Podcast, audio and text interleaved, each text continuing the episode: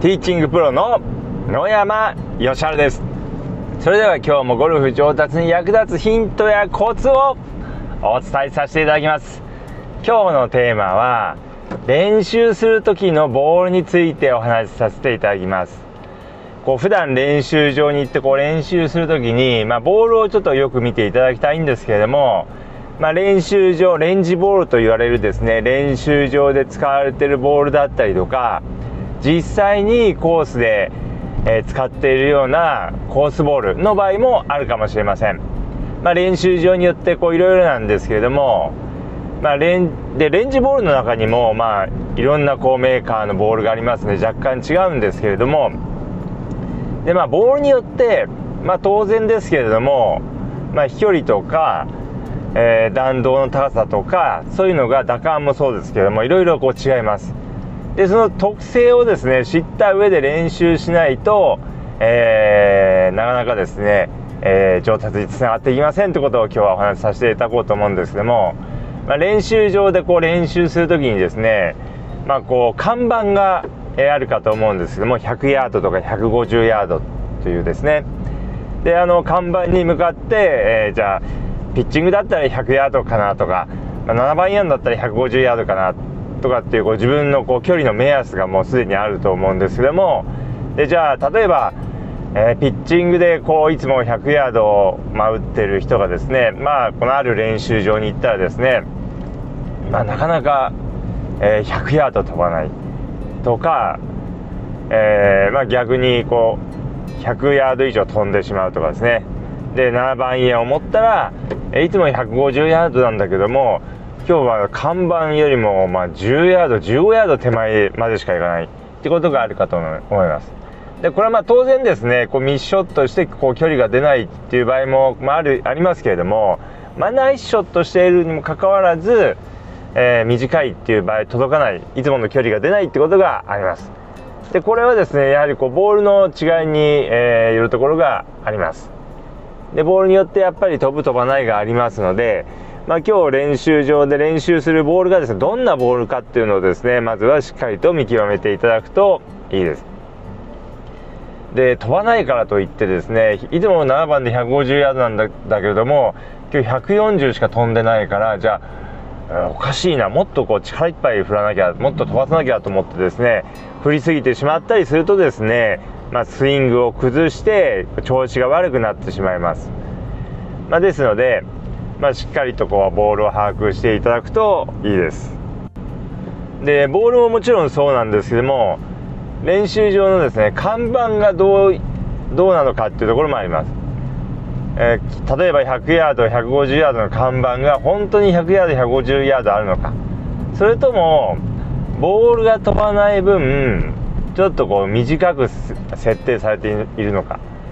まあ、ボールが飛ばないから実際本当は、えー、150ヤードの看板とは言っても、えー、140ヤードしかないっていう場合も結構多いです。で、まあ、それを、まあ、やっぱり知って知った上でですね練習していただくと、えー、いいです。ですのでこう実際のですねあのコースに行った時に感じるえー、150ヤードと、まあ、練習場で、えー、まあ、見る150ヤードとはこう距離が若干違う場合があります。でこれがですねやっぱりこうコースに行った時に距離感が合わなくなってしまう、えー、原因にもなりますのでまずそこをですねしっかりと把握するようにしてください。で、まあ、今ですとこうレーザーでこう計測する距離を計測するですね、えレーザー計測器がありますのであれでですねえ、看板までの距離を測ってみていただくといいです。でまあ測ってみてじゃあ150ヤードの看板測って140ヤードしかなかったらボールが飛ばないからその分ちょっとこう短く設定されてるんだなっていうのが分かります。でまあ練習するですね打席によっても違います。真ん中からのあの真ん中の打席からのこう看板の距離で表示してあるとですね、まあ、当然こう左右端の方からの打席ですと、まあ、100ヤード150ヤード以上の距離があります、まあ、ですので今日練習する打席がその看板まで何ヤードあるのかっていうことをですねしっかりと確認していただいた方がいいです。えー、右の例えばですね右の一番端っこの打席からですね150ヤードの看板を狙った時にですね、まあ、その打席がですねこうちょっとこう丸くなっているというかですねあのまあ、どの打席から打っても150ヤードの看板までは同じ距離に設計されている練習場でしたらいいですけどまあほとんどの練習場はですね、まあ、そうなっていませんのでまあえー、端っこの打席から150ヤードの看板の7番で狙ったんだけども届かないなんていう場合にはですね、えー、ちょっとこう距離がある場合が多いですのでぜひそれもですね計測器で測ってみていただくと、えー、いいです。であと気をつけなきゃいけないのは練習場によってはですね、まあ、100ヤードまではこうちゃんとしたこう距離、まあ、レーザー計測器で測った距離と同じところにこう看板を置いて、えー、いてもですね100ヤード以上はちょっとこう短めに置いてある。100, 100ヤードまでは実際測った距離なんだけれども150ヤードになると、まあ、例えば140のところに置いてあるとかですね、飛ばないのを加味してちょっと手前にこう出している。あの短く設定している。なんていうゴルフ場あの練習場もありますのでぜひですねその辺は、えー、しっかりと確認していただいた方がいいです。であとこれはですね練習場で練習する時だけではなくてあ練習場で練習する時にアプローチもそうですね。アプローチもこう練習場で使われているようなこうレンジボールって、まあ、表面がちょっと柔らかくてですねあの耐久性が高くなってるんですけども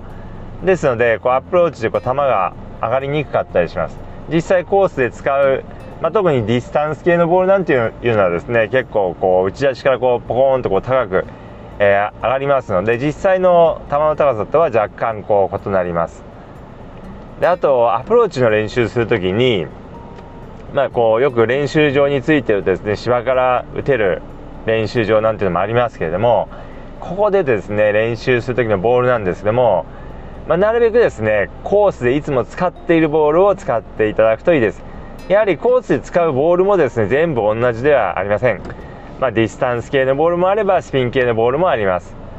でボールによってこう距離が当然違いますし打感も違いますしこう打ち出される球の高さも違います。ですので、えー、いろんなボールをですねこう練習する時にですねこう、まあ、例えばディスタンス系のボールとスピン系のボールがこうごちゃ混ぜに入っていたりするとですね、えー、なかなかこう距離感つかめませんのでもうなるべく同じブランドのですね同じボール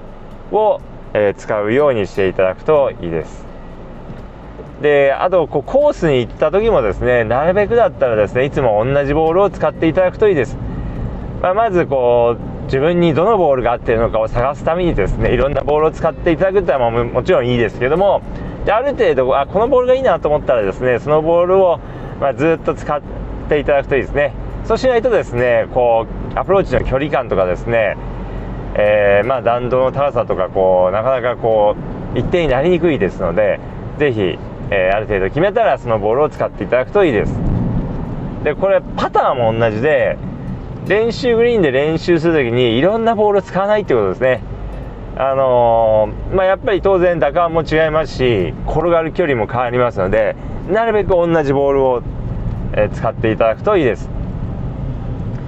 ということでですね今日は、まあ、練習する時のボールについてお話しさせていただきましたけれどもまあ、ぜひですねこう、まあ、参考にしていただいてスコアアップに役立てていただければと思います。